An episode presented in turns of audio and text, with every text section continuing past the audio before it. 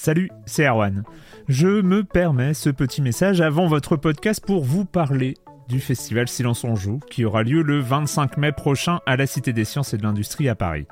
De 10h à 22h, on vous prépare une journée qu'on espère passionnante avec des discussions, des débats au cœur même de la Cité des Sciences et une soirée mémorable dans un grand amphithéâtre.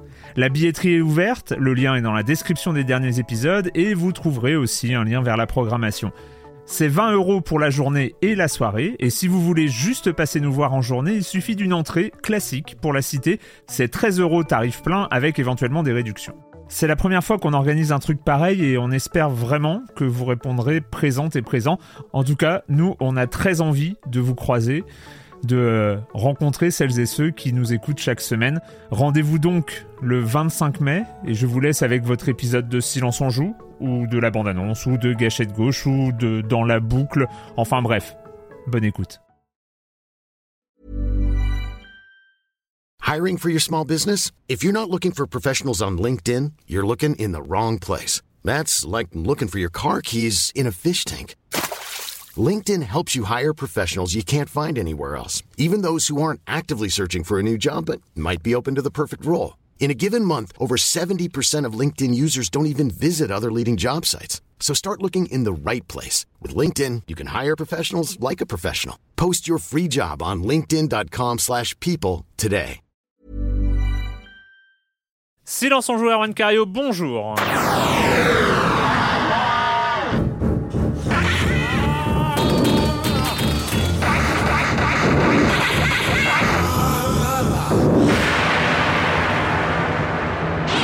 Au programme cette semaine, un silence on joue qui fait peur, euh, qui fait peur avec The Evil Within euh, de Shinji Mikami, euh, donc digne héritier de Resident Evil 4, mais euh, ça on en reparlera.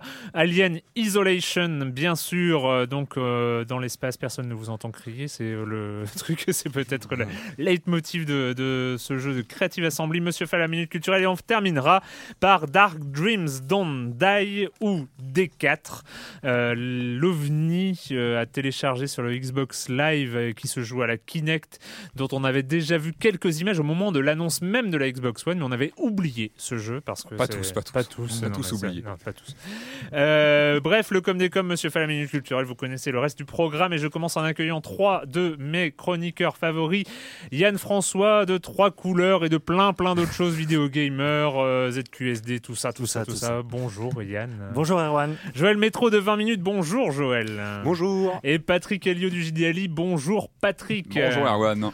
On commence avec toi, Yann, avec euh, un imbroglio sur Steam. Oui, encore un créateur un peu victime de ses paroles euh, emportées sur euh, Twitter. Donc l'affaire concerne un homme qui s'appelle Mike Molbeck, qui travaille pour un studio qui s'appelle Avarice, qui était censé, censé, sortir un jeu sur Steam qui s'appelait Paranautical Activity, une sorte de FPS mélangé à du roguelike avec un moteur graphique ressemblant à celui de Minecraft, et qui qui s'est fait euh, retirer de la vente son jeu pour des propos qu'il avait tenus sur Twitter euh, quelques jours auparavant, sachant que Qu'est-ce qui s'était passé Voilà, il se plaignait du fait que euh, Steam avait oublié d'ôter la mention euh, accès anticipé le jour de la release officielle de, du jeu. Le jeu était disponible en, en bêta depuis quelques mois et Steam n'a pas fait son, son travail de, de, de plateforme, voilà. Et euh, il s'est plaint sur Twitter et surtout il a dit j'ai envie de tuer Gabe Newell. Oh là là, mon Dieu, sacrilège pas possible, qui a été puni dans. en même temps, c'est pas malin. Ah non, c'est évidemment. c'est très très con. ça, montre. Ah, il y a ce côté euh, compréhensible de quelqu'un qui se plaint mais qui devrait se plaindre auprès de ses amis. Genre, ah, j'ai envie de tuer mon prof ou j'ai envie de tuer. Voilà, voilà. Ça, Et puis tu as le côté, non, tu as incriminé une personne en particulier. En plus, c'est même pas le système ou la plateforme, c'est une personne. Euh, mais ce à quoi a répondu Steam dans sa logique. Euh, voilà, euh, entreprise euh, où tout le monde est égaux et voilà, vous avez menacé euh, de mort un de nos collègues, pas le grand patron qui l'a mal pris. voilà, et, ils ont dit qu'ils cessaient toute activité avec le dit bonhomme et surtout le studio et, et en retirant le jeu du, du Steam et c'est Bon, il, s'est fendu d'excuses et tout ça, mais ça montre surtout à quel point un jeu est mort-né à partir du moment sur PC. Il est toujours disponible sur l'Humble Store et sur le site officiel du jeu, mais quand tu te prives de Steam, oui, c'est mal C'est une bonne piqûre de rappel quand même sur une plateforme aussi prépondérante sur PC. Alors, une question, on peut plus acheter le jeu aujourd'hui sur, sur Steam, on est d'accord? Si on l'avait acheté à l'époque, on l'a toujours sur sa bécane et dans son compte, comment ça se passe concrètement sur Je crois que Steam te rembourse, hein, mm. il me semble. Eh, je sais pas si on y a encore accès. Je sais pas si. bizarre. bonne, bon, oui, bonne question, mais on verra. Et il y a un, ah, voilà, Joël. ultime, euh, ultime rebondissement à l'affaire qui fera que peut-être, peut-être, on retrouvera le jeu euh, sur Steam. Ah, il y a une porte finalement, finalement, puisqu'en fait mardi sur le site, euh, sur le site de de son studio, donc qui s'appelle Code Avarice, Mike a fait savoir qu'il quittait, qu'il quittait le, qu'il quittait en fait dans un voilà une note, qu'il quittait euh, le, le, studio qui était composé de, de, cinq personnes.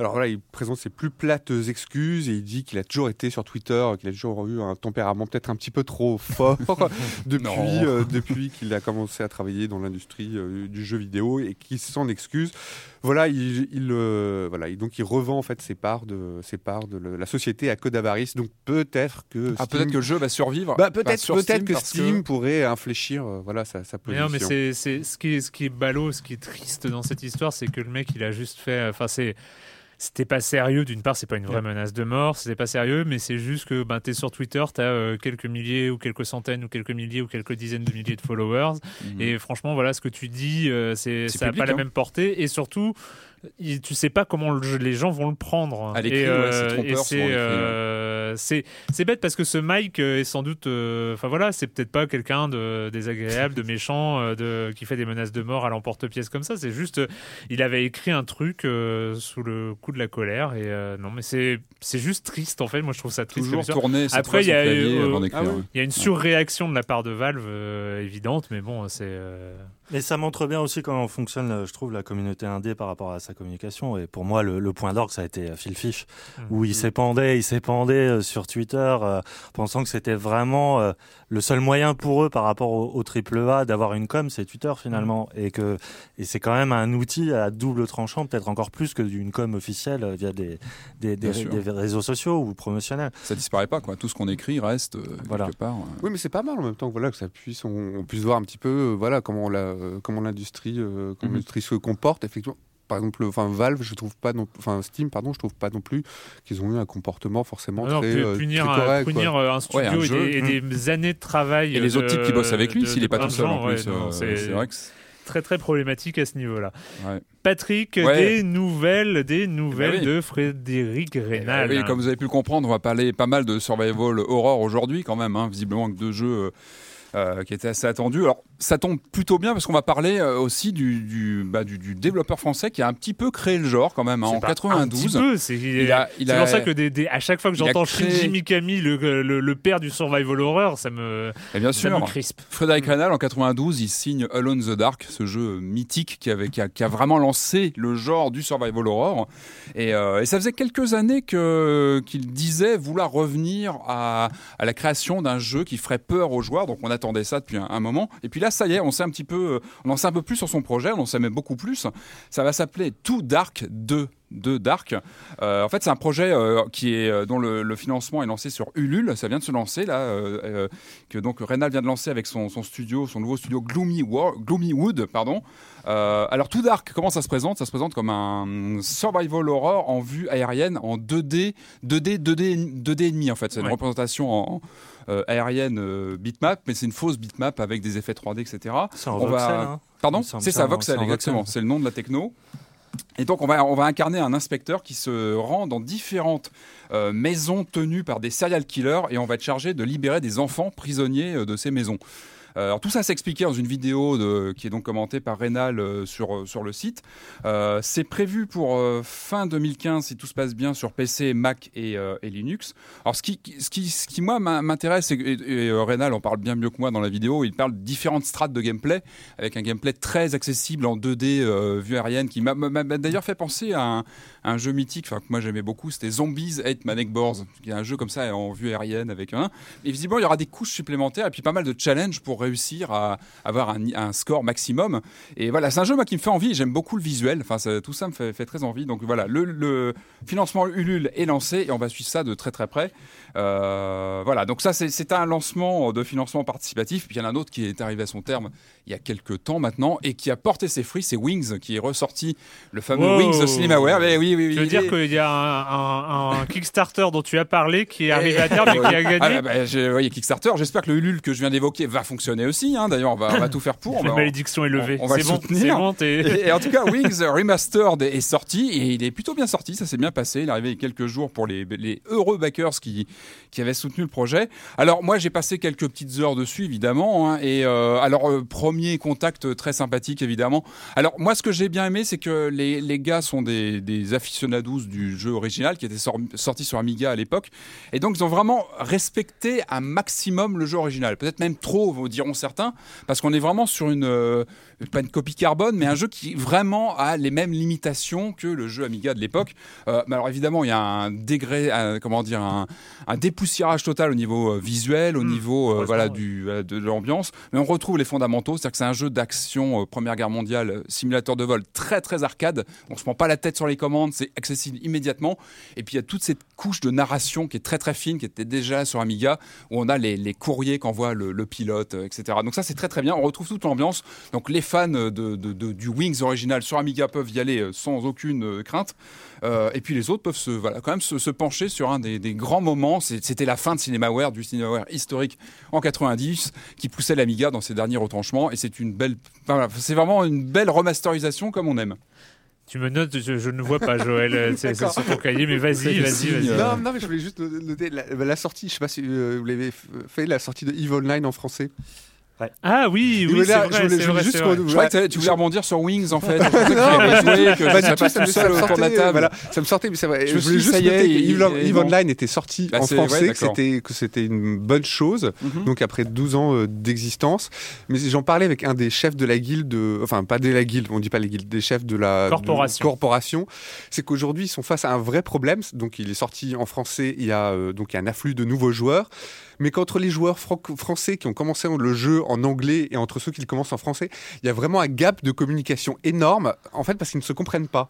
Euh, parce que les, les- les Fran- ceux qui sont habitués à parler en anglais, à jouer en anglais, en fait, continuent à utiliser le terme anglais et les Français, bah, ceux qui jouent en français, comprennent pas. Et je trouve que c'est un peu, c'est Ah, peu c'est rigolo, c'est la, communauté francophone de Eve Online euh, qui est. euh, un- Ah ouais, non, c'est. Euh, Wings, euh, Wings localisé en français aussi. Il faut Ah. souligner, ça peut être important. euh, voilà, il faut, faut- faut- faut préciser, c'est- important. Non, mais c'est vrai que par rapport euh, à Eve Online, c'est aussi une occasion pour euh, des joueurs parce que c'est un, un jeu très âpre, très dur à, à saisir. Et euh, c'est vrai que le fait que ce soit euh, en français, ça peut peut-être aider pas mal de gens à s'y mettre. Mm. Bon, je crois que j'aurais pas le courage encore une fois, mais euh, parce que la, la- mon expérience de Eve Online était un petit peu dure. Hein, J'avais pas trop compris et je passais du temps à, à miner du- des, des trucs sur des planètes. Je comprenais pas pourquoi. Enfin bon, bref, c'est euh, voilà. Et euh, donc rappel tout dark le projet de Ouais. Rénal 2015, sur Ulule. ah oui, enfin sur, pour l'instant. sur 2015, s'il arrive à, à lever, il, il lui faut combien d'argent euh, Je, je n'ai pas noté, je me rappelle Ah ouais, plus. Il y a quelques jours, je crois qu'il était à 13%, 14%. Ouais, il me semble qu'il est bien euh, parti, bien. a ouais. priori. Donc, euh, Eh ben, On eh va ben, suivre de près. bonne En chance. tout cas, euh, on va suivre, on voir va suivre évidemment de près. Et moi, ça me fait plaisir parce que c'est vrai que c'est le premier projet fait par euh, Frédéric Rénal euh, depuis les LBP. Enfin voilà, c'est, ça, ça Et commence là, il à dater. Et avec en- le ouais, Survival. Il- n'avait pas eu son mot à dire sur le remake euh, Alone in the Dark? je ne crois pas. Pas je- du tout, je- pas du tout, Non, non, ouais. non. euh, le film, tout ça, il Le- a pas du tout été. euh, le rapport de Frédéric Rénal avec Alone in the Dark après le premier Est est, très, très, compliqué. Et euh, d'ailleurs, il y a eu un procès qui s'est terminé. euh, il faudrait, je sais, Ouais, je sais pas comment ça s'est terminé. j'ai pas suivi le dénouement. Le com des com d'il y a trois semaines. Oui, je sais, il n'y a pas eu de Science en jour pendant deux semaines, mais j'ai une bonne excuse. Euh, Monsieur U, euh, Corentin a parlé de This War of Mine. J'ai visionné quelques vidéos de gameplay disponibles sur YouTube et ben maintenant je le veux. Ce type de jeu qui est en train de devenir un genre m'attire beaucoup depuis Daisy, euh, Don't Starve et l'excellentissime State of Decay. Euh, le seul truc embêtant avec This War of Mine, en fait, c'est qu'il n'est pas encore sorti. Tout le reste a l'air aux petits oignons. Mention particulière pour avoir évité l'écueil du seul contre tous bien manichéen et d'avoir donné des états d'âme aux personnage que l'on contrôle. Ce dernier point a l'air absolument fascinant et peut-être sera-t-il possible de construire tout un arc d'évolution psychologique d'un personnage à travers le gameplay. Je veux dire, les personnages que l'on dirige s'habituent-ils aux atrocités qu'ils commettent ou pas? Bref, vivement qu'ils sortent. J'ai furieusement envie d'essayer. Euh, tu n'es pas le seul monsieur U parce que c'est vrai qu'il avait bien fait envie, Corentin, en parlant de The Histoire of Mine. Euh, Sinek, après avoir un peu plus joué à Super Smash Bros 3DS, eh bien, le regret d'avoir autant de personnages disponibles d'entrée demeure, voire s'accentue. J'ai l'impression que le jeu a été très largement pensé pour être équilibré et compétitif, plus rapide que Brawl, pas de personnages trop faibles à haut niveau si j'en crois ce que disent les pros, et que du coup, euh, pour rendre les affrontements en ligne plus variés dès le début, ils ont donné directement à une grande partie du cast. Le revers étant que les joueurs vont sans doute se être poussés à s'entraîner avec un, deux ou trois personnages maximum pour devenir très fort en multi dès le début, au lieu de commencer par tester un peu tout le monde au hasard, euh, histoire de trouver celui euh, à sa main tout en débloquant des nouvelles possibilités. Voilà. Donc il regrette un peu d'avoir euh, tout le cast de Super Smash dès le début. Et enfin, plein de gens dans les forums qui ont dit félicitations et je remercie parce que c'était très très gentil. voilà, et on en reparlera pendant la culturel qui est, semble-t-il, d'actualité. Bref, euh, oui, non, ne vous regardez pas comme ça, cher chroniqueur, vous comprendrez très vite. Euh, c'est l'heure de commencer avec euh, The Evil Within.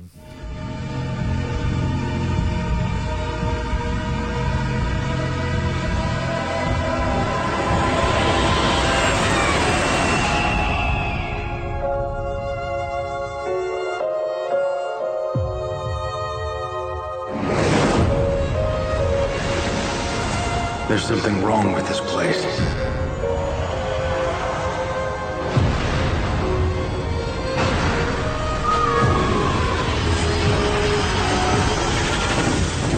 God damn it!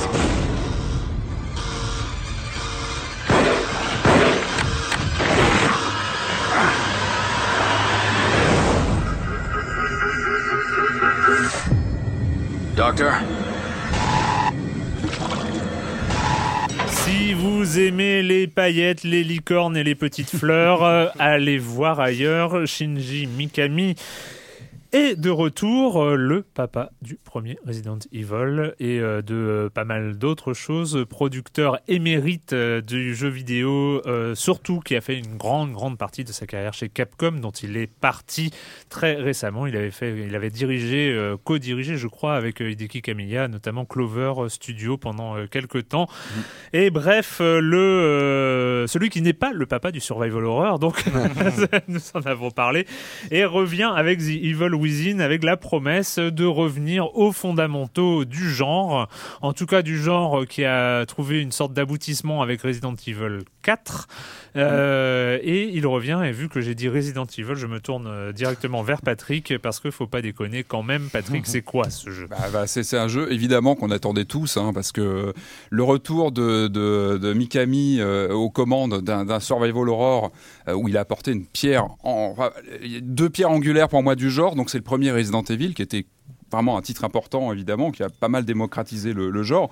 Et puis pour moi Resident Evil 4 et je pense que je suis pas le seul autour de la table, Resident Evil 4 c'est vraiment un titre marquant euh, qui à l'époque a, vraiment bousculé le genre, l'a, propulsé dans un, dans un, dans un, notamment dans une dimension plus action, mais aussi euh, très, euh, très cinématographique dans sa mise en scène, dans son, dans sa façon d'appréhender les décors, etc.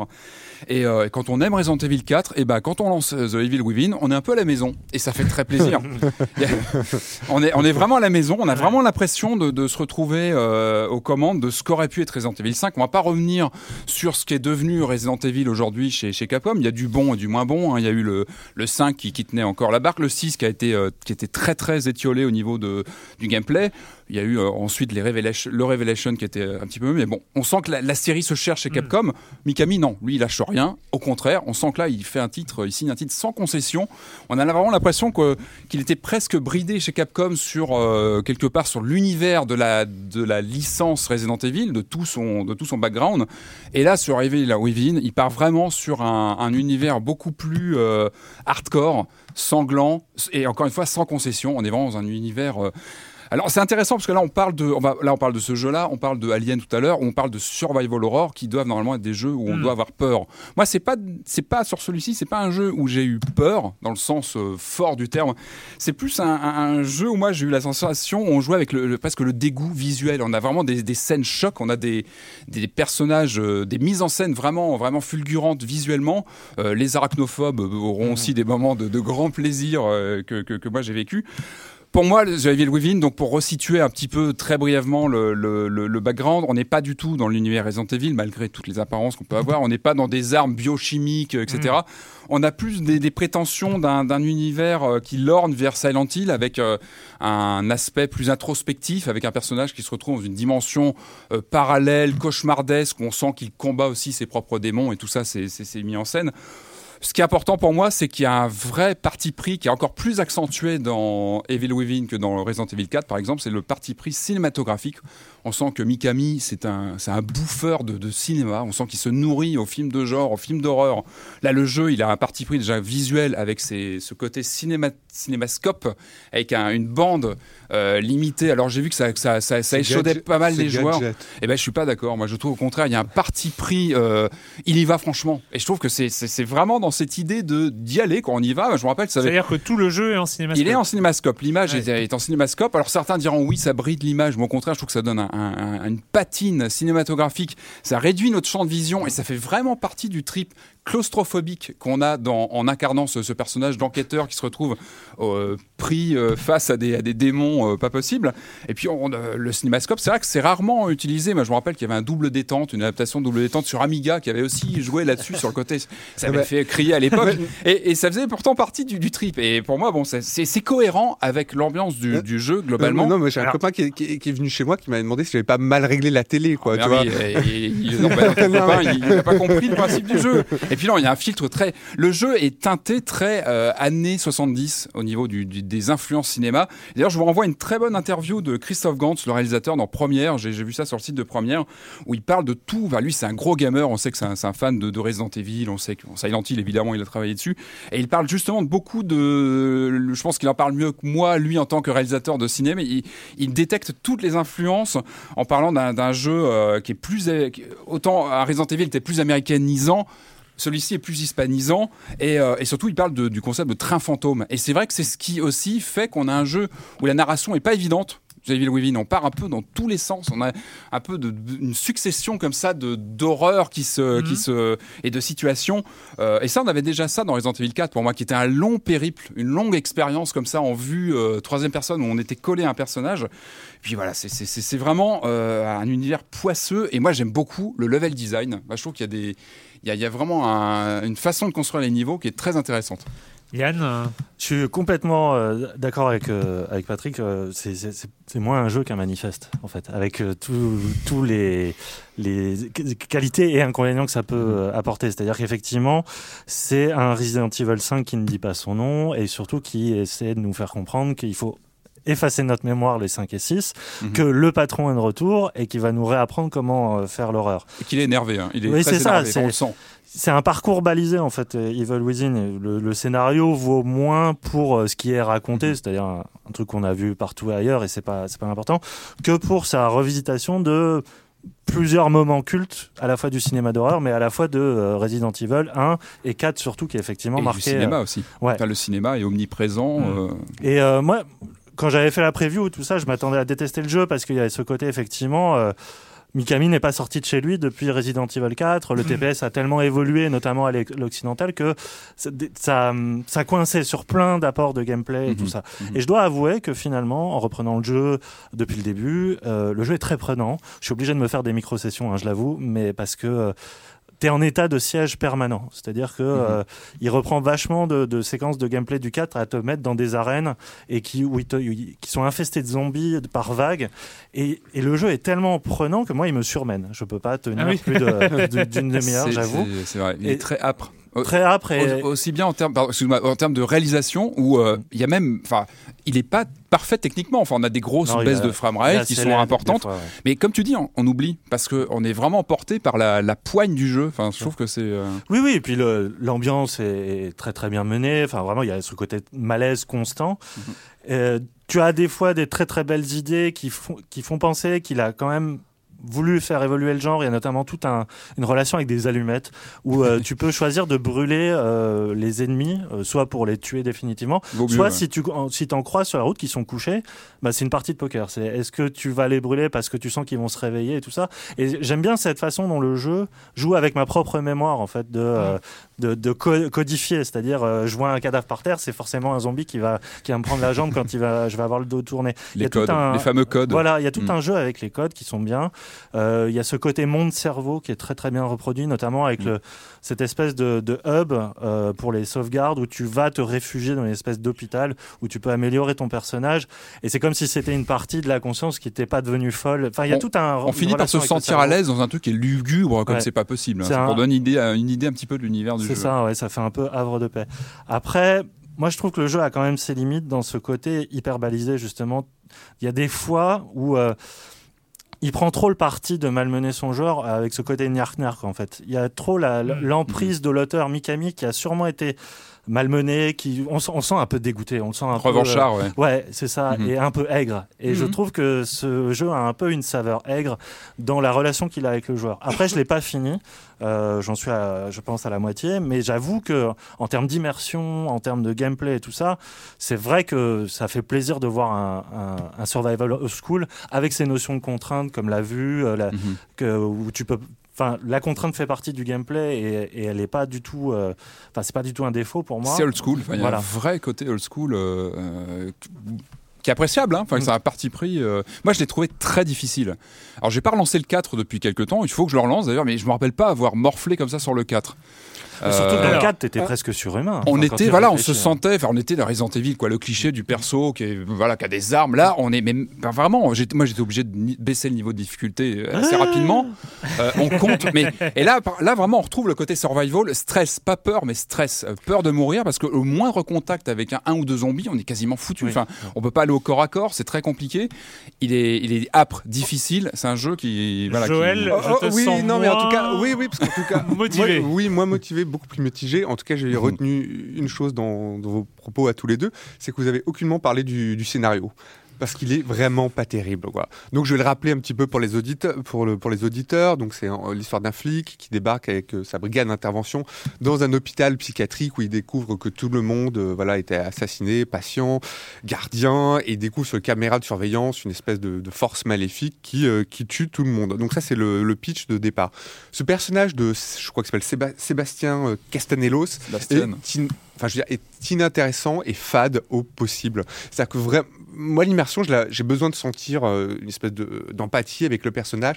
Et là, ça ne fonctionne pas du tout, en fait, dans le jeu. Tu ne t'es pas identifié dans le, dans le personnage. Non, mais non, c'est-à-dire qu'on on s'identifie bah, par exemple beaucoup plus dans- à une coquille vide comme, euh, comme, euh, comme Isaac dans, dans Dead Space que dans ce personnage de, de flic qui est pas très qui est Parce pas que c'est pas lui, je pense, qui est, au centre du jeu. Enfin, il est Ouais, limite. euh, clairement voulu. ouais. C'est Bah face à nous. ouais. Enfin, moi, j'ai eu l'impression que Mikami me parlait en jouant. Enfin, non, mais il me parlait aux joueurs. Enfin, oui, je l'entends pas me parler. J'en suis pas encore là. Mais, non, mais j'ai l'impression qu'il me parlait en tant que joueur qui avait écumé les Resident Evil, qui avait écumé euh, du cinéma horrifique euh, espagnol, américain, japonais aussi.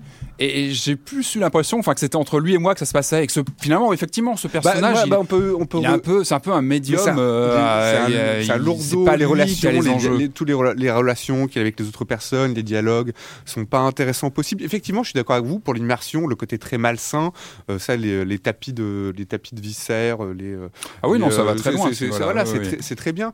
Mais, à Mais en part fait, ça- est-ce qu'on on est Alors, Donc, euh, bah, dans, par dans ce que tu disais, a- ça fait pas peur, c'est juste du gore en fait. C'est Oui, du gore, voilà, c'est du, c'est, vraiment du, du euh, comment, de- comment dire, c'est du grand guignol. Il y a un côté grand grand guignol. et, Et là, ça rejoint le, le côté train Et- et fantôme. moi, Ouais, tu les- marches moi, quand le même côté- dedans, le- enfin, et moi, le côté sauvegarde, au contraire, je trouve que ça casse complètement le, le rythme. D'ailleurs, je trouve que le jeu est mal foutu, enfin, est mal fichu par son rythme, par ses chapitres, en fait, qui sont découpés. On ne sait pas pourquoi. à l'ancienne, à comment. l'ancienne. On ne sait pas les, pourquoi. les- chapitres sont à pas- l'ancienne. C'est pas, pas, pas logique. pas forcément toujours une bonne excuse. à Ah non, non, mais c'est évident. Mais ça, ça fait partie de ces rugosités aussi euh, du, Bah, du- bah oui, du bah, genre, bah, moi, du ça, jeu. moi, ça m'emmerde. Il y, a a plusieurs jeux, pro- jeux qui ont des problèmes de sauvegarde. On va en parler tout à l'heure. on va en parler après, il vrai aussi- souci aujourd'hui. je trouve que euh, je trouve que ça casse le, le- donc ces chapitres et à la fois ce système de sauvegarde. Je trouve que ça casse complètement le, le rythme du jeu, qui fait que oui, on est on est atteint par cet univers assez euh, enfin malsain, mais en Mhm. même temps, on en reste vraiment très euh, enfin, très éloigné de l'histoire. de- c'est- ouais, on se sent pas. ouais. on se- le gameplay est chouette, c'est bien. Le Effectivement, level côté un design, j'ai trouvé vraiment réussi. le, le level design, mais c'est pas. c'est Moi, pas j'ai un refait certaines cartes avec plaisir, ce que euh, j'avais pas refait depuis Resident Evil 4. De refaire Mm. des cartes en essayant d'un petit peu de moduler le, la Ouais. façon de les appréhender, euh, etc. Moi, je pense honnêtement, par rapport à ce que tu dis, euh, à la, la fadeur du, du- du personnage qui, pour moi, est complètement voulu parce qu'il a voulu euh, avant tout jouer avec tout ce qui est code du polar, du privé en, en- voilà, en Mhm. impair et tout ça. Et, et on, est dans, on est dans un univers complètement codifié et balisé. Donc, effectivement, je pense qu'il veut pas réinventer la poudre. Et surtout, je pense que c'est quelqu'un qui a vu passer The Last of Us. Mhm. Enfin, le jeu fait quand même beaucoup bah, penser bien à ça. sûr, bien Est-ce sûr. que j'ai une question moi qui n'ai pas joué euh, à The Evil Within, mais est-ce que après avoir vu Playable Teaser PT Bah il y a quelques semaines à peine, est-ce que ça fait pas un peu pitié quand même de revenir Non, mais carrément, à du old school, mais quand on voit, parce que on n'est pas sur un genre euh, hyper prolifique, il y en a pas deux par mois qui sortent des survival horror. Mhm. Est-ce que revenir en arrière et comme tu le dis, ne pas sortir de chez lui euh, depuis Resident Evil 4, est-ce que ça fait pas un peu pitié au moment même où euh, il y a un mec qui s'appelle Hideo Kojima et euh, et Dieu sait que je ne suis pas le premier fan Ouais. du monde d'Hideo Kojima. Et qu'il n'a a- pas encore fait son jeu. On a eu Oui, une mais démo qui- jouable qui mais était très En intéressante. un mais- couloir, en Mais- un couloir, le mec il réinvente le survival Mais- horror. la promesse n'est pas la même. mais parce- ouais, oui, mais, C'est- mais- c'est mais pas la le- peur, la- parce que la peur, elle, elle- elle se nourrit de, de notre Ah, mais- imagination.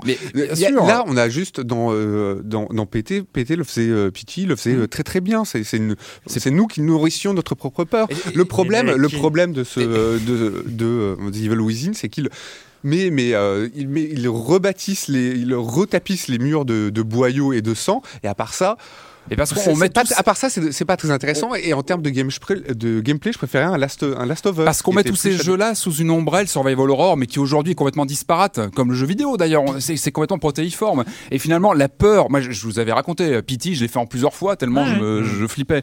Là, c'est pas du tout le principe. Là, on est dans du grand Oui, guignol. mais moi je trouve, je dans trouve- du- je trouve juste dommage que Shinji Mikami, qui est pas le, le- le dernier né et qui a inventé, même s'il a pas inventé, mais il a, il a quand même posé des bases d'un truc avec le premier Resident Evil, il a su.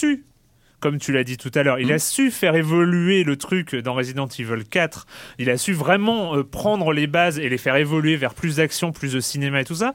Et c'est dommage que euh, pratiquement dix ans après, euh, plus de dix ans après le Resident Evil 4, euh, Ouais. il, il avance pas quoi. Enfin c'est pas. Enfin moi j'en sais rien, mais c'est vrai que pour le coup j'ai pas. Il avance sur d'autres domaines, bah, je trouve, sur la thématique, sur le côté sans concession de son univers, dans le grand guignol, dans le gore pur et dur. Et enfin, moi je trouve, non, il est cohérent avec lui-même. Je trouve qu'il. euh, Oui, il y a une côté série B euh, complètement assumée de pas vouloir euh, réinventer la poudre. Et puis quand même par rapport à Pity, il y a quand même une différence, c'est qu'on on tient là un objet conceptuel qui fait euh, une heure et demie. Là, euh, Ouais. Evil Within, on est à 15 heures, on est sur un, et 15 un jeu heures volontairement ouais. non, il est- il volontiers fait plus narratif. qu'une heure et demie, Pity. Non, en ligne droite, tu fais une heure et demie. Bon, peu, peu importe. On est Non plus il un sur, angle. on est, on est plus sur une installation expérimentale. On sait même pas si ça sera ça le jeu. Non, je vois, pense pas, c'est- je pense pas, un Non. Ah je pense pas du Oui tout. mais il ouais. y, a- il y a- il y a des idées. Ah, évidemment. Mais c'est Kojima.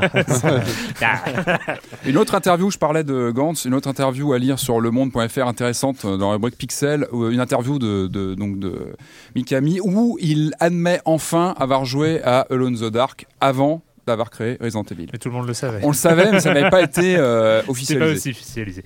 Allez, euh, allons faire un tour dans un autre univers euh, qui là aussi fait peur, peut-être un peu plus, euh, avec une, quand même une énorme promesse de Creative Assembly au moment même où ils annonçaient le développement de Alien Isolation, c'était de vouloir faire le premier film Alien en jeu vidéo, c'est-à-dire de retranscrire les émotions, les sensations du premier film Alien en jeu vidéo. Est-ce qu'ils y sont arrivés? On en parle tout de suite. Alien Isolation.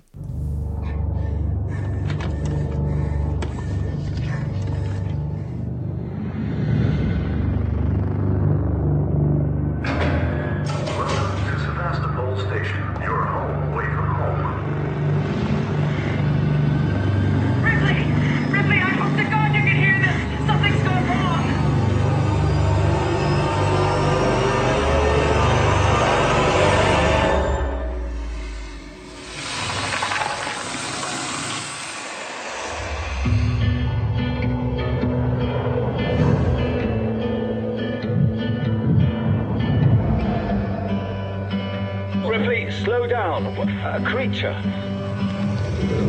He said, Come out and play. How did I know I could trust you?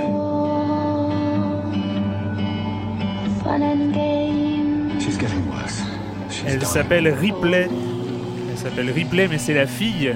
C'est la fille de l'autre euh, qui part à la recherche euh, de preuves, de- de- d'informations sur euh, le devenir, sur le destin de, de sa mère. Et euh, elle va pas être déçue. Pour le coup, elle va vite trouver plus que de l'information. Euh, donc, Alien Isolation. Un début, une mise en place assez incroyable, je trouve, de, de cet univers euh, où on retrouve on est dans ce euh, dans cette science-fiction euh, des fins 70 80 enfin voilà on est dans ce rétrofuturisme Mhm. avec des gros boutons des écrans cathodiques euh, Et ça, c'est bon. et, et on revient on, on est très euh, fidèle à, à ce- à cet univers, au premier Alien, et on débarque dans la station Sébastopol euh, pour euh, qui, soi-disant, a récupéré la boîte noire du vaisseau Nostromo ou euh, pour avoir des informations concernant le destin de Ripley. Voilà, bref, euh, on, on débarque. Moi, il y a ce premier passage, euh, ce premier passage où ils doivent, euh, où il y a trois personnages comme ça qui doivent passer du vaisseau à la station. Euh, premier passage très très marquant du jeu dans l'espace Mm. et où on a aussi cette sonorité. C'est le travail du son aussi est très Mm. important sur. non mais je repensais à dans l'espace, personne ne vous entend crier. et là, on, on- on sentait vraiment ce passage-là. Il n'y a pas de quoi. bruit, il n'y a pas de, il n'y a pas de piou piou euh, des Isolation. explosions. C'est alors on est on est dans ce bruit sourd euh, de, de l'espace et on est tout de suite euh, plongé dans cette ambiance. Allez, on va commencer par toi cette fois-ci, Joël. Donc, bah, euh, euh, bah, moi, je suis plutôt content parce que je trouve qu'on revient. bah, moi, j'adore la- cette franchise et je trouve qu'on revient vraiment de très, très, très, très, très loin. Ah oui. Hein, voilà, très, très loin. À tous les niveaux, Ouais, hein, ouais, aussi bien en je- jeu qu'en film. Je sais pas euh, si, euh, je sais pas si vous vous rappelez du dernier qui était un dé- euh, qui était sorti il y a 2-3 ans. C'était un désastre. Colonial Je- Marines. Colonial Marines, qui ah, avait oh été là fait là. par Gearbox et un autre studio. quelle horreur. C'était, euh, enfin, c'était moche, c'était horrible, c'était vraiment absolument stupide.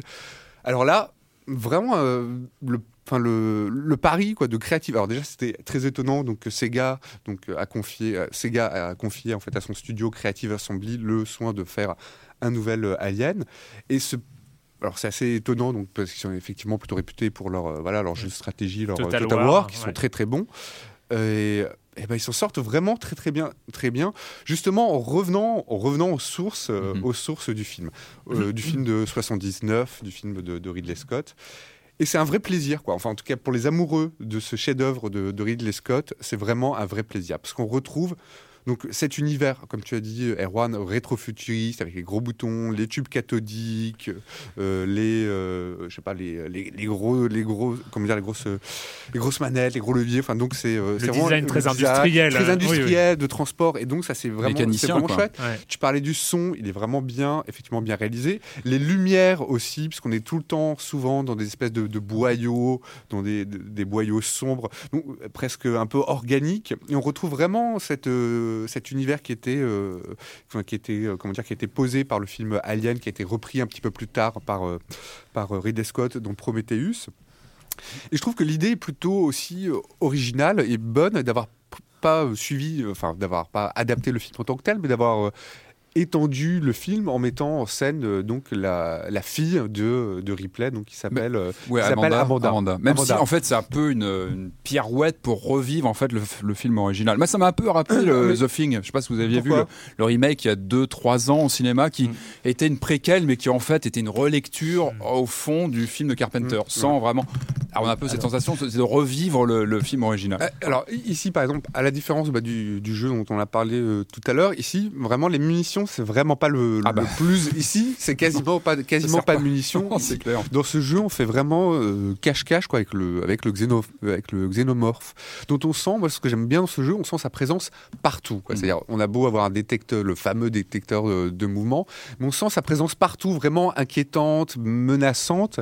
Euh, on a aussi comme euh, comme adversaire ces, ces androïdes qui sont devenus un petit peu, un petit peu fous. Donc il s'agit vraiment plutôt d'une, enfin moi je trouve une partie un peu de cache-cache avec cet alien, voilà, qui est quasiment, euh, enfin ce xénomorphe qui est quasiment indestructible.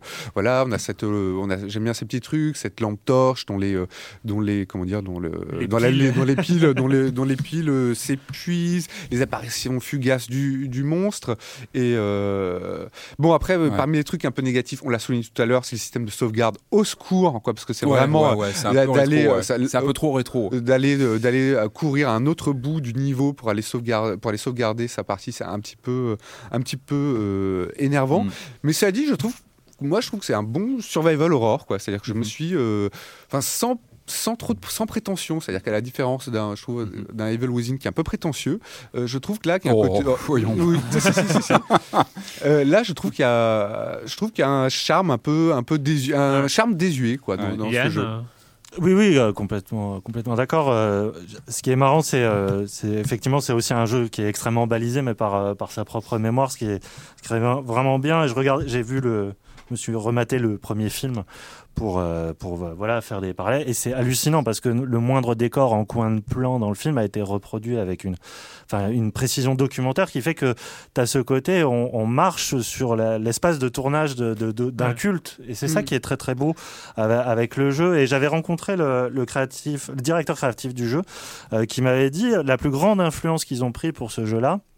C'est Hannibal Lecter dans Le Silence des Agneaux. Pourquoi? Parce que euh, finalement, Lecter, on le voit trois pas beaucoup euh, 10 minutes, en présence, 10 en minutes, présence ouais. physique dans le film. Pourtant, il vampirise le film. C'est lui l'identité du film. Bah, c'est exactement la, par- la- la même chose pour le jeu, je pense. C'est-à-dire que c'est pas déjà c'est pas un FPS au sens de shooter, c'est un FPS au sens de simulateur de, de proie. Quoi. C'est, Mm. c'est de la survie pure.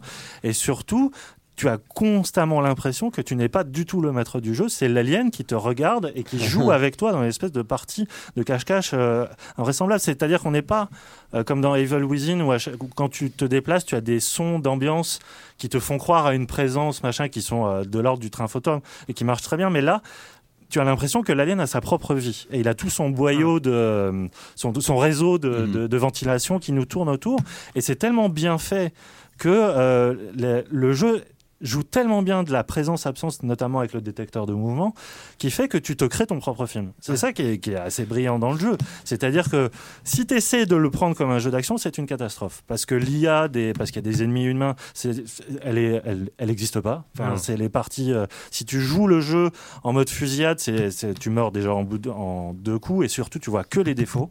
Et en fait, le jeu n'est bien que quand tu te masques toute une partie du jeu. C'est ça que, que j'aime beaucoup. C'est, c'est ce- cette partie de cache-cache avec, euh, avec un univers, avec euh, tes propres codes et tout cela. Après, le jeu s'annonce très long. Euh, beaucoup de gens m'ont dit ouais c'est très très bien pendant 5 euh, voire 10 heures. Après 15-20 heures de puisque le gameplay se renouvelle pas trop, il paraît que tu en as un petit peu marre. Mais j'avoue que par rapport à, je sais pas, à tout ce que l'héritage de, Half-Life et cette espèce de narration interactive qui, qui se raconte par la vue en, subjective, le, le jeu le, reprend très très bien. Tu, tu es tout de suite immergé. Tout le truc avec les synthétiques notamment. Enfin, il y a toute une relation avec eux qui est vraiment bien. Après, effectivement, il y a des, des problèmes de level design, notamment ce truc de sauvegarde. Pas pour le pas pour le parti pris qu'il prend, parce que ça, c'est vraiment une espèce de, de retour en arrière et de te, de te mettre une contrainte. C'est- Mais c'est c'est complètement aberrant des fois où tu es dans des niveaux où tu en as trois à chaque pièce autour de toi et d'autres où tu as quasiment une demi-heure Mhm. de, entre les deux. Et tu- Ou alors on peut les louper deviens parce qu'elles fou. sont un peu cachées des fois. Ouais. Il faut Bah, bien pourtant, fouiller un aussi. plan et tout, mais- euh, Ouais, ouais, c'est pas. Il y a, il y a plein de problèmes, et notamment au niveau de l'interface que je trouve pas très bonne. euh, repérer les objets, tout ça, c'est un peu dommage. Mais en termes d'immersion, mais Moi, je trouve le pari est tellement bien réussi. un, un- moi, un de mes seuls regrets, si on est sur le regret, après, après j'en ai pas beaucoup, hein, mais euh, moi, un de mes seuls regrets, c'est finalement, euh, je trouve qu'il y a des jeux qui mériteraient d'être plus dépouillés. Euh, celui-là, il l'est. Il n'est pas euh, surchargé euh, de, de gadgets, mais il y en a quand même. Euh, le crafting, le crafting, c'est con, hein, mais euh, c'est pas pas mal fait. hein. Euh, on peut se fabriquer ces trucs, on a trouve des plans.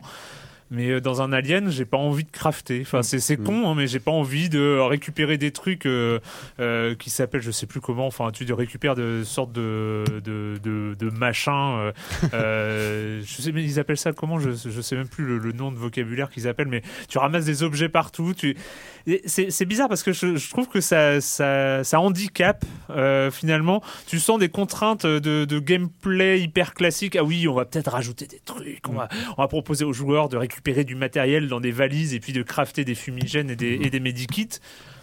Ouais, je suis pas très très convaincu parce que ça aurait mérité d'être plus dépouillé. Alors il y a déjà plein de choses, hein, et alors que voilà, il- quand, tu parlais tout à l'heure Yann de absence présence euh, du monstre, moi je me parle. Alors c'est avant même de retrouver de, de, de, de récupérer le, le radar, euh, le détecteur de mouvement. Moi il y a un passage mais qui m'a surstressé. C'est à un moment il faut appeler une sorte de train. Euh, Ouais, ouais, ouais. il faut appeler une sorte de train pour faire un voyage à- dans la station Sébastopol. T'appuies sur le bouton.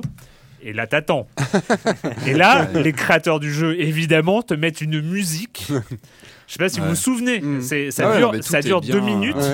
Tu tournes et tu sais que le train va arriver. crois. Il en se plus, euh, Enfin, Moi, je veux pas spoiler, mais semble, en tout cas, à ce moment-là, je crois que c'est plutôt Et- calme, mais et pas, tu oui. on- flippes, mais euh, comme pas possible. Ouais. Et moi, je, moi, j'attendais, je me retournais, je regardais s'il y avait quelqu'un qui arrivait dans mon dos, je re- et j'ai tourné en rond en attendant que la porte s'ouvre enfin. Ouais. Et j'ai trouvé ça absolument euh, brillant. Euh, c'était, Ouais. c'était un du game c'était du vrai game design. On va, on, on- on- le joueur sait qu'il est dans un, un alien, il a déjà peur. Le, le- le joueur, il a déjà peur. On n'a pas trop besoin de, de faire euh, trop le boulot. Euh, et et voilà, c'est fugace. Il sait qu'il y a le, le monstre est là. Il sait qu'il est pas loin. Et, euh, et on va lui faire attendre. Mais je trouve que les, les gars de, du, du, du studio ont, redonné sa fierté au monstre d'Alien. Mais je trouve qu'il avait été euh, limite bafoué entre les, sortes, suites de films qui étaient. euh, voilà, qui étaient plus ou moins discutables. Enfin, Pour moi, le premier film, c'est un film, euh, c'est un objet culte. Enfin, moi, je le regarde euh, trois, quatre fois par an. C'est vraiment un objet de culte en ce qui me concerne. Et effectivement, le, pour moi, le, euh, un des peut-être le personnage principal du film, c'est peut-être le décor. Pour moi, le- l'alien, comme, vous disiez, on, on le voit très peu, et c'est le décor. Le moindre objet du décor peut te faire peur. Enfin, j'ai l'impression qu'à un moment, Ridley Scott aurait pu filmer une, une tasse pendant une demi-heure. On aurait flippé en voyant la tasse parce que on se demande d'où vient la tasse, qu'est-ce qui s'est passé ou qu'est-ce qui se on a un rapport au décor et ça, je trouve que le- les développeurs l'ont très très bien reproduit. Ça, c'est quelque chose qui est fondamental dans le film, le rapport au décor, à l'absence du monstre. Et ça, c'est quelque chose qui, qui date pas d'hier. Robert Wise l'avait très très bien fait dans La Maison du Diable, avec en ne montrant pas l'infâme, le, monstre. Et là, ça marche très très bien. Et les apparitions euh, du, justement de l'alien, qui, limite, euh, il retrouve un peu ses codes Lovecraftiens, l'alien quand il apparaît, il dégouline du, du, il a des formes obscènes. Enfin, il fait peur. Et, euh, et et finalement le jeu devrait faire peur. Finalement, je trouve qu'on Finalement, on n'a pas au- autant peur dans certains jeux parce qu'on connaît ce monstre. Il est connu depuis 30 ans. On l'a vu, on l'a vu en peluche, on l'a vu en, en, en- comment dire, en chair à canon dans les jeux de shooter. Il a été abîmé. Mais là, je trouve qu'il retrouve, une- il, re- il retrouve sa fierté de monstre Ouais. emblématique du cinéma. On se dit même qu'on pourrait refaire un film aujourd'hui Alien en revenant aussi à ses bases vraiment euh, comme ça d'un duel entre euh, un pauvre humain euh, euh, tout en bas de la chaîne alimentaire et l'alien en face. Et, euh, et je trouve moi, que le, le jeu est plutôt bien rythmé dans ce crescendo où, comme tu disais, la mise en place, il prend son temps. Et ça, aujourd'hui, c'est un luxe. hein. Tous les jeux ne le font pas. On n'arrive pas en Mhm. canardant tout de suite. Non, on prend son temps, on pose la situation, l'absence toujours. C'est vraiment euh, très très bien mis en scène au début. Euh, Il y a les androïdes aussi qui très très vite euh, nous, nous posent quelques problèmes. Ce- le tempo est bien géré, je trouve, dans le jeu. Les problèmes s'accumulent très vite. Il y a un jeu entre les problèmes, euh, on va dire, euh, quotidiens dans la base, entre les androïdes qui, ont, qui déraillent un, un petit peu. On finit un peu par oublier l'alien parfois parce qu'on a aussi des missions à accomplir, euh, aller chercher un machin, le mettre en route, etc. Et il apparaît toujours à ces moments-là où on l'attend le moins, où ça nous arrange le moins. Et ça, c'est vraiment ça dans la- l'ambiance du film, où aussi ils ont des problèmes à gérer, etc. dans le, dans, dans le film original. Euh, moi, j'ai bien aimé ce, donc, ce, ce côté-là. Et puis le, le, le côté Die and Retry qui est plutôt bien géré, je trouve. On apprend au fur et à mesure, on dit un peu l'alien finalement, on apprend avec notre environnement et je trouve que c'est bien joué ce côté euh, d'appréhender le- les décors et on en prend plein la tronche, hein. comme dans Evil Within, moi j'en ai pris plein, les, euh, plein la tronche depuis quelques jours mais c'est c'est du, du plaisir je trouve. Surtout que la- le comportement de l'alien n'est jamais une seule fois scripté. Ouais, il Euh, se c'est ça balade est- dans tous les sens. C'est là où on voit que c'est créatif assemblé, parce que même si la stratégie n'a rien à voir, je pense que tu as ce savoir-faire quand même de possession de l'espace Mm. et de réfléchir euh, quelle est la meilleure position, euh, si tu fais Ouais. vraiment de bruit et tout. Et, et, et ce qui est bien, c'est que ça crée un gameplay émergent complet. C'est-à-dire Mhm. que j'ai vu plusieurs gens y jouer. Il y en a qui prennent le parti de courir et bam, dans pas un. forcément dans une un- bonne idée. ouais. La course est à proscrire en général. hein, S'ils trouvent le, le casier au bon moment et euh, dans le, la bonne logique de, Ouais. de, de- de- comment dire l'espace sonore que ça produit par rapport à la position de l'alien, ils y arrivent. Et il y en a d'autres qui prennent une heure pour faire un couloir. Et Ouais. c'est ça en, en quoi le jeu est bon. Et, c'est vraiment propre en termes de réalisation. La modélisation de l'alien est vraiment bien fichue. Enfin, moi, je me rappelle d'être une fois euh, me mettre à courir et je l'entends derrière moi, donc je cours dans une bouche d'aération qui s'ouvre en me disant bon, bah, c'est bon. Je rentre dans la bouche d'aération et là je me retourne dans Il mon faisceau de lampe et là je le vois, mais il est, il est bien fichu. Enfin, visuellement, il y, a- il y a vraiment quelque chose de, de réussi. En revanche, il y a quelques petites choses. Enfin, autant le, je trouve que le, le décor est vraiment réaliste et bien fichu. Il y a des vrais, un vrai souci sur les effets de lumière. En revanche, enfin, vous- enfin, moi j'ai vu sur Xbox One, j'ai pas d'ombre. Mon perso a pas d'ombre. C'est un truc qui m'a qui m'a embêté. J'ai trouvé que ça, voilà, c'est un petit défaut, mais enfin, c'est tellement prenant. Je trouve que voilà, le, le, film original est tellement respecté que c'est c'est vraiment à essayer. Euh, moi, juste, je voulais juste pour terminer, euh, revenir sur un truc que tu as dit. euh, on n'a pas peur parce qu'on connaît trop le monstre. Moi, je dirais qu'on n'a pas peur parce qu'on connaît trop le jeu. Et c'est, moi, c'est encore une fois, c'est ce qui m'a un peu, un- un- voilà, ça, un- bah, parce que enfin, c'est un jeu avec des portes fermées où il va falloir trouver les, des, des systèmes pour ouvrir des portes fermées. On sait qu'il y a des portes fermées qu'on va réussir à ouvrir plus tard dans le jeu. alors ça c'est Euh, vrai. dans sait qu'il y a des portes, on sait qu'il y a des systèmes de sauvegarde. En fait, il y a trop de codes connus du jeu vidéo tout autour. Je trouve que ça alourdit que et ça aurait du- mérité d'être plus dépouillé. En fait, Et c'est le comportement d'Alien qui peut surprendre dans ce Ah, cas-là, bah, parce que c'est ouais. vrai que le level design est très classique. En revanche, le, comport- le comportement de la bestiole est assez euh, intéressant. Alien Isolation sur console et sur PC, je crois. Oui, hein, sur PC aussi. Euh, c'est le moment de retrouver Monsieur Fall, Monsieur Fall de TrickTrack.net et sa chronique jeu de société. Bonjour, Monsieur Fall. Bonjour mon cher Erwan, cette semaine je vous propose d'endosser votre plus beau costume de pirate et de naviguer sur les mers des Caraïbes grâce à Black Fleet, un jeu signé Sébastien Blisdel et illustré par Denis Zilber. C'est un jeu signé Space Cowboy, c'est pour 3 à 4 joueurs à partir de 10 ans pour des parties de 60 minutes. Alors les Space Cowboys, ce sont ces gens qui avaient fondé Asmodee, qui l'ont quitté pour fonder une petite maison d'édition de rien du tout, dans laquelle ils se proposent de fabriquer des jeux exactement comme ils les aiment en prenant soin du matériel. Et vous allez voir qu'à l'intérieur de cette boîte, le matériel est juste splendide. Les illustrations de Denis Zilber sont magnifiques à l'intérieur. Vous avez des petites figurines, vous avez des pièces d'or, de vraies pièces en, métal. C'est absolument incroyable. Alors le propos de Black Fleet est simple. Vous allez jouer un, un navigateur. Vous avez à votre possession, votre possession un bateau euh, de, de marchand et un bateau pirate. Car oui, vous allez pouvoir pirater les autres bateaux marchands. Vous avez comme objectif de partir d'un port avec des ressources à l'intérieur et d'atteindre un autre port sur lequel vous allez les vendre et bien sûr d'éviter tous les bateaux pirates qui vont euh, sans cesse tenter de vous attaquer. Le truc à faire à votre tour est extrêmement simple. Vous avez des cartes. Ces cartes, vous allez en abattre une devant vous sur, la table et vous allez faire ce qui est écrit dessus. C'est-à-dire vous allez avoir des points de mouvement pour votre bateau de transport, des points de mouvement pour votre bateau pirate et des points de mouvement pour des bateaux de défense. Il y a deux caravelles que vous allez pouvoir manipuler. Elles n'appartiennent à personne. Elles sont à tous les joueurs. Donc chaque tour, chaque joueur va, va d'en faire bouger une pour aller euh, couler les bateaux pirates des autres joueurs avant qu'ils ne viennent vous attaquer euh, vous-même. Donc c'est un jeu. Certains joueurs n'aiment pas trop parce que c'est un jeu casual, familial, avec cette petite touche de chaos, disent les joueurs spécialistes qui ne savent pas contrôler les autres joueurs. Et moi, je trouve personnellement qu'il n'y a pas de chaos puisque c'est un jeu où vous allez devoir parler, vous allez devoir dénoncer vos adversaires, dire lui il est en tête, non c'est plutôt lui. Vous allez devoir vous acharner sur un autre joueur euh, exprès, vous allez devoir vous cacher pour pas qu'on sache que c'est vous qui êtes en train de gagner. Enfin bref, c'est un jeu euh, de contrôle mental, de discussion, de négociation. C'est un jeu rapide. hein. Attention, on n'est pas du- devant du, diplomatie. C'est un jeu qui va assez vite. Euh, vous, allez, des- avez le droit de jouer des cartes pouvoir votre tour que vous aurez pioché. Ces cartes pouvoir vont surprendre vos adversaires et aussi bien vous surprendre vous. C'est ce que les autres appellent du chaos, mais c'est la part de rigolade, c'est la part de petite surprise qui fait que vous avez envie d'en refaire une autre parce qu'en général, vous perdez ou vous gagnez à un détail près, à un demi-tour près, puisqu'il y a un certain nombre de tours et qu'il va falloir euh, retourner une carte pour, pour, déclarer le vainqueur. Et souvent, chaque joueur est à un doigt de retourner cette carte et il n'y en a qu'un qui le fait, donc vous voulez en recommencer une. Bref, Black Fleet, c'est fun, c'est amusant et c'est beau. Ça marche à tous les âges à partir de 10 ans. Vous pouvez jouer en famille ou entre core, game- core, core gamers, comme on dit, qui aimait un petit peu, un petit peu l'embrouille. Euh, ça vaut un peu cher, ça vaut 50 euros, mais le matériel dans la boîte est absolument excellentissime. Je vous l'ai dit, hein, les pièces sont vraiment en métal, les bateaux sont en plastique, ils sont magnifiques, vous pouvez même les peindre. En bref, ça fonctionne parfaitement. Ça vient d'arriver dans toutes les bonnes boutiques. Ça s'appelle Black Fleet, c'est pour 3 à 4 joueurs à partir de 10 ans pour des parties de 60 minutes environ. C'est Sébastien Blisdel, Denis Zilber à l'illustration et chez les Space Cowboys, mon cher Erwan, je vous dis à la semaine prochaine. À la semaine prochaine ou pas, Monsieur Fall, parce que euh, nous sommes, hein, j'avais prévenu euh, en début en début de saison, à la fin de la saison dernière, nous sommes dans la période un petit peu chaotique où euh, là je ne suis pas à Libération, euh, je suis en vacances, enfin en vacances, en C'est congé. ton hologramme en fait. Voilà, c'est mon hologramme.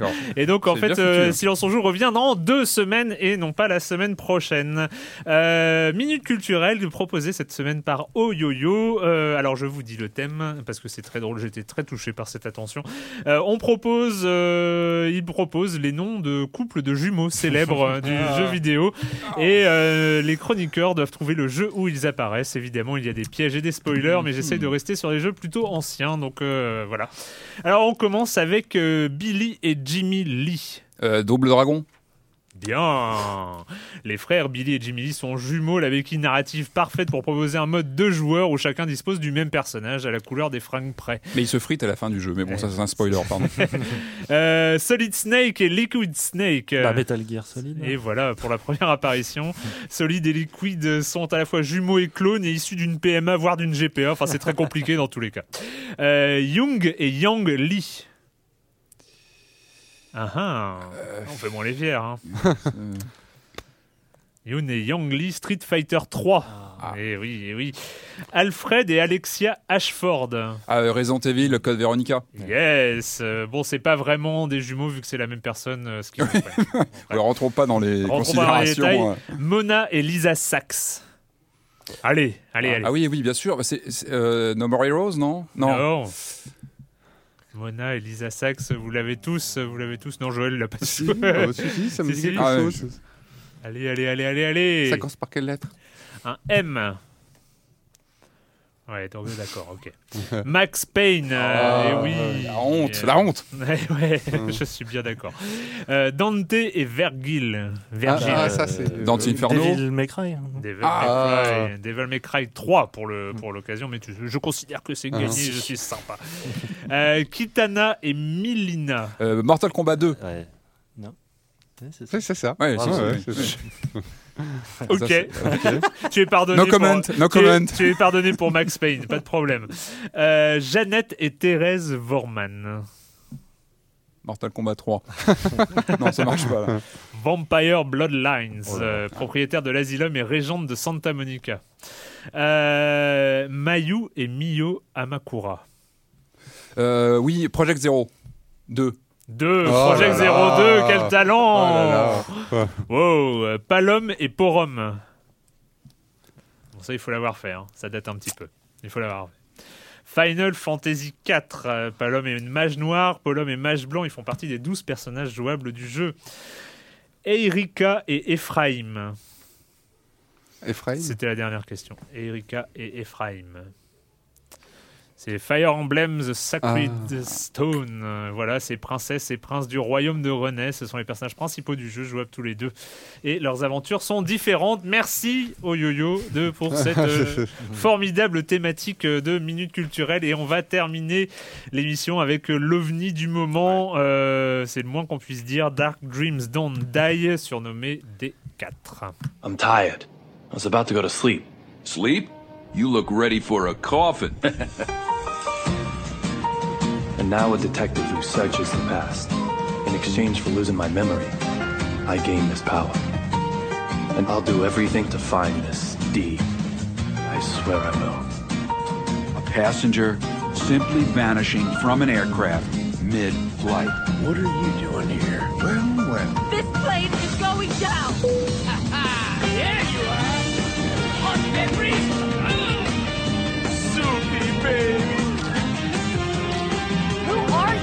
Quand on a créé Deadly Premonition, on peut, peut plus faire de jeux normaux, c'est pas possible. Donc euh, l'évolution, c'était ce Dark Dreams Don't Die à télécharger sur le Xbox Live Arcade. Il Mhm. faisait partie des trailers de présentation quand on avait eu une vidéo avec plein de courts extraits de 8 C'est secondes vrai, ça de, me revient maintenant. ouais. de- C'était de pas jeux le vidéo. 3, non, c'était vraiment la présentation de la bécane. Ouais, je crois, ouais, c'était vraiment la première présentation et il y avait ce truc-là en cel shading euh, qui étonnait parce que ça déjà, il y avait cet univers complètement barré. Barré, Euh, qui fait penser aussi à Suda 51. Enfin, c'est Mhm. c'est ce genre de créateur. Il s'appelle comment celui-là? Swery. Swery.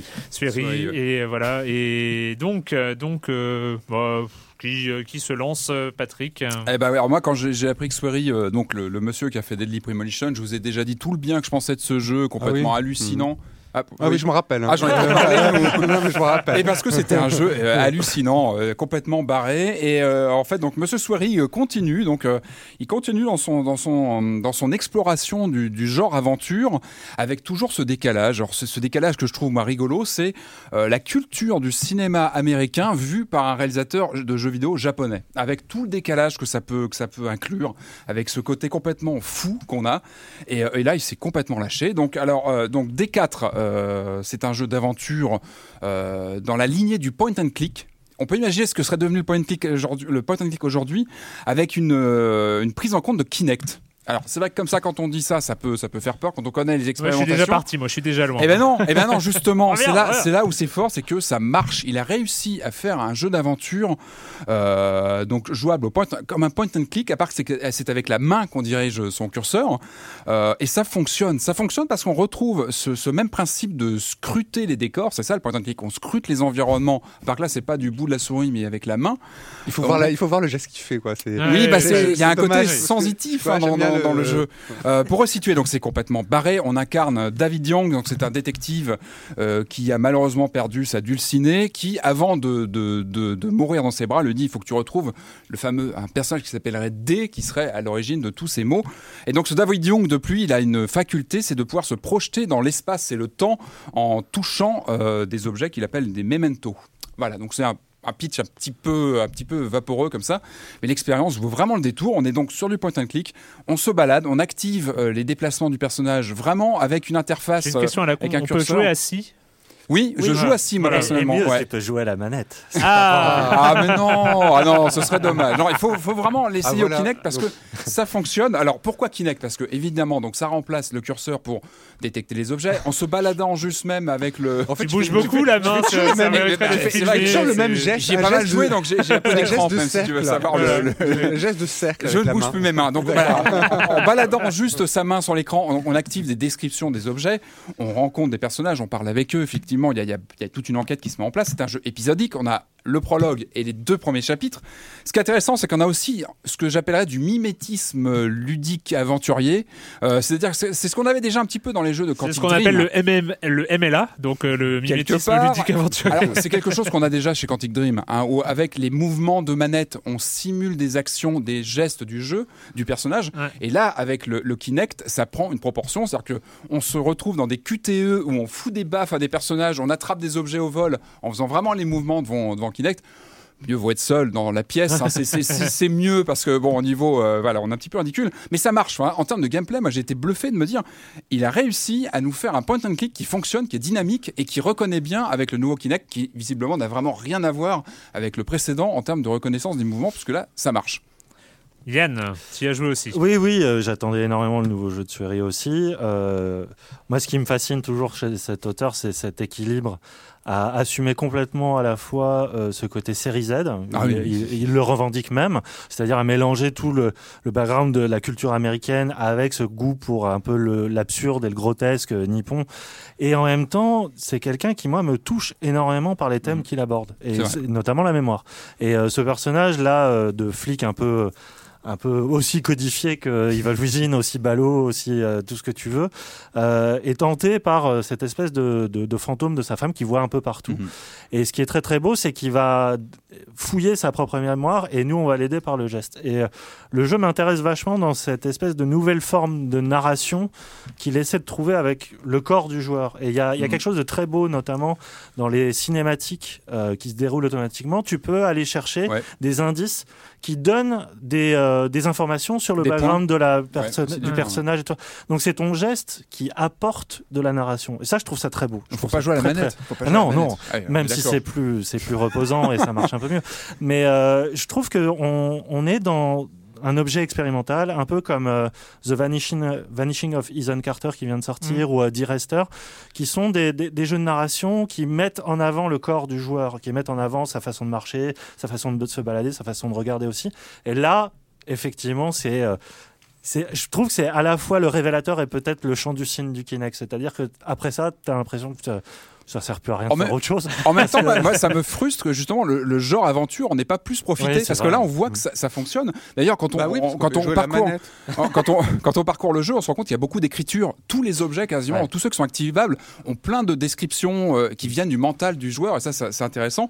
Et puis, il y a- il y, a cet univers très très particulier euh, qu'a Swery, ce rapport à la nourriture, par exemple, au quotidien. Il y a un côté presque Shenmue. Mm. Quand on, on- on débute le jeu dans son appartement, on se balade, on a, on a un rapport aux objets du quotidien avec des choses qui ne servent à rien. On, on fait des actions finalement qui servent pas à grand chose, mais, mais qui donnent une. euh, Mais comme, tu quoi, disais, comme un quoi, rapport. comme, au- comme quoi, comme action euh, la nourriture, manger, euh, regarder ça, enfin euh, regarder les, les, les bouquins, on collectionne ses bouquins, on peut on peut passer un temps fou à, changer ses fringues, on collectionne ses vêtements, etc. Enfin, Mhm. il y a, il y a vraiment un rapport euh, ouais, au personnage, à son quotidien et euh, qui, qui- qui est vraiment intéressant.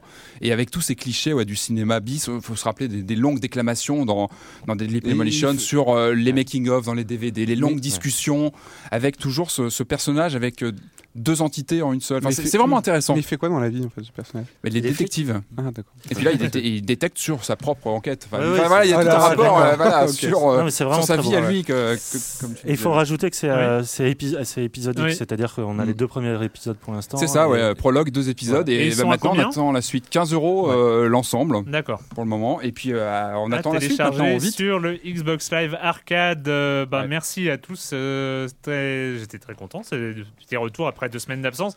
Euh, C'est fini pour les jeux vidéo et la question rituelle euh, assez rapidement à laquelle vous n'allez pas échapper. Et quand vous ne jouez pas, vous faites quoi, Yann? Euh, ça date un peu, je vais au cinéma, alors autant je, je recommanderais pas du tout Mommy de Xavier Dolan, mais je suis peut-être seul en France. Euh, non, moi ce que j'ai adoré c'est Gone Girl de David Fincher, qui euh, sous des atours de, thriller un peu plan-plan, euh, voilà, euh, une histoire de, de, meurtre au, sein d'un couple qu'on a vu 15 000 fois, il dynamite tous les codes par une, approche très Hitchcockienne et surtout un, un génie visuel, mais qui est pas du tout voyant, c'est très, classi- très classicisme et, et en même temps ça fait une critique des médias américains par rapport à ça. Enfin, je, je trouvais ça fabuleux. C'est peut-être un des films de l'année pour moi. D'accord. Joël? Euh, bah, je suis en train d'écouter un album de. En fait, j'aime bien le hip-hop qui est de la côte ouest, mais pas ce hip-hop euh, genre euh, gangsta rap, plutôt ce hip-hop un peu, on va dire un peu arty, euh, dont euh, je sais pas Flying Lotus ou Thundercat sont des euh, sont des représentants. Et là, il y a un groupe qui s'appelle euh, Shabazz Places qui a sorti un album qui s'appelle Lise, Ma- Majesty, enfin donc Lise Majesté en français. Et vraiment, c'est du espèce de hip-hop très électro, un peu éthéré, avec des, euh, avec comment dire, des, euh, avec des mélodies très accrocheuses. Et moi, j'aime énormément. Et puis sinon, ah oui, j'ai fini The Strain, la série de Strain. Et j'ai beaucoup aimé ce côté très euh, série B, quoi, complètement assumé. Donc The Strain qui a été produit par Del Toro. Patrick Bon, entre nous, hein, je peux vous parler de ma dernière lubie en ce moment. Moi, je, je, je, je me revois une, une série télé des années 70 euh, américaine qui malheureusement n'est pas sortie en France. D'ailleurs, j'attends une version euh, française. C'est sorti en DVD aux US. Ça s'appelle Logan's Run. Euh, L'âge de cristal. Vous avez tous connu ça dans les années Le 70. film Ah non, Ah non. non, pas le film, la série télé qui en a été dérivée, donc avec un budget beaucoup moins élevé. Il n'y a plus. Michael York. Mais euh, non, mais c'est vraiment bien. Il y a une quinzaine d'épisodes, je crois. Il n'y a eu qu'une saison, malheureusement. Et c'est vraiment bien fichu. En fait, on suit ce couple. en fait, on est dans une société du futur où on ne peut plus vivre après 30 ans. hein, on doit disparaître. Et euh, ces deux jeunes, ce couple se sauve. Et comme ça, explore une, euh, une planète Terre post-apocalyptique où on découvre que plein de civilisations différentes ont, ont survécu, chacun avec leurs propres problèmes. Et voilà, c'est un long voyage, c'est une belle histoire, donc c'est bon, c'est un petit peu daté, c'est du space opéra euh, années 70, mais il y a vraiment un charme.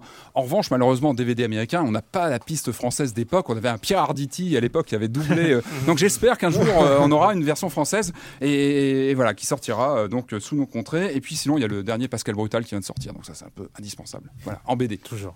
Euh, bah, moi, j'ai pas. Quand je joue pas, je, je dors. Je sais pas. Occupé. Euh, merci à tous. Euh, comme j'ai dit, on se retrouve dans deux semaines ici même. Ciao.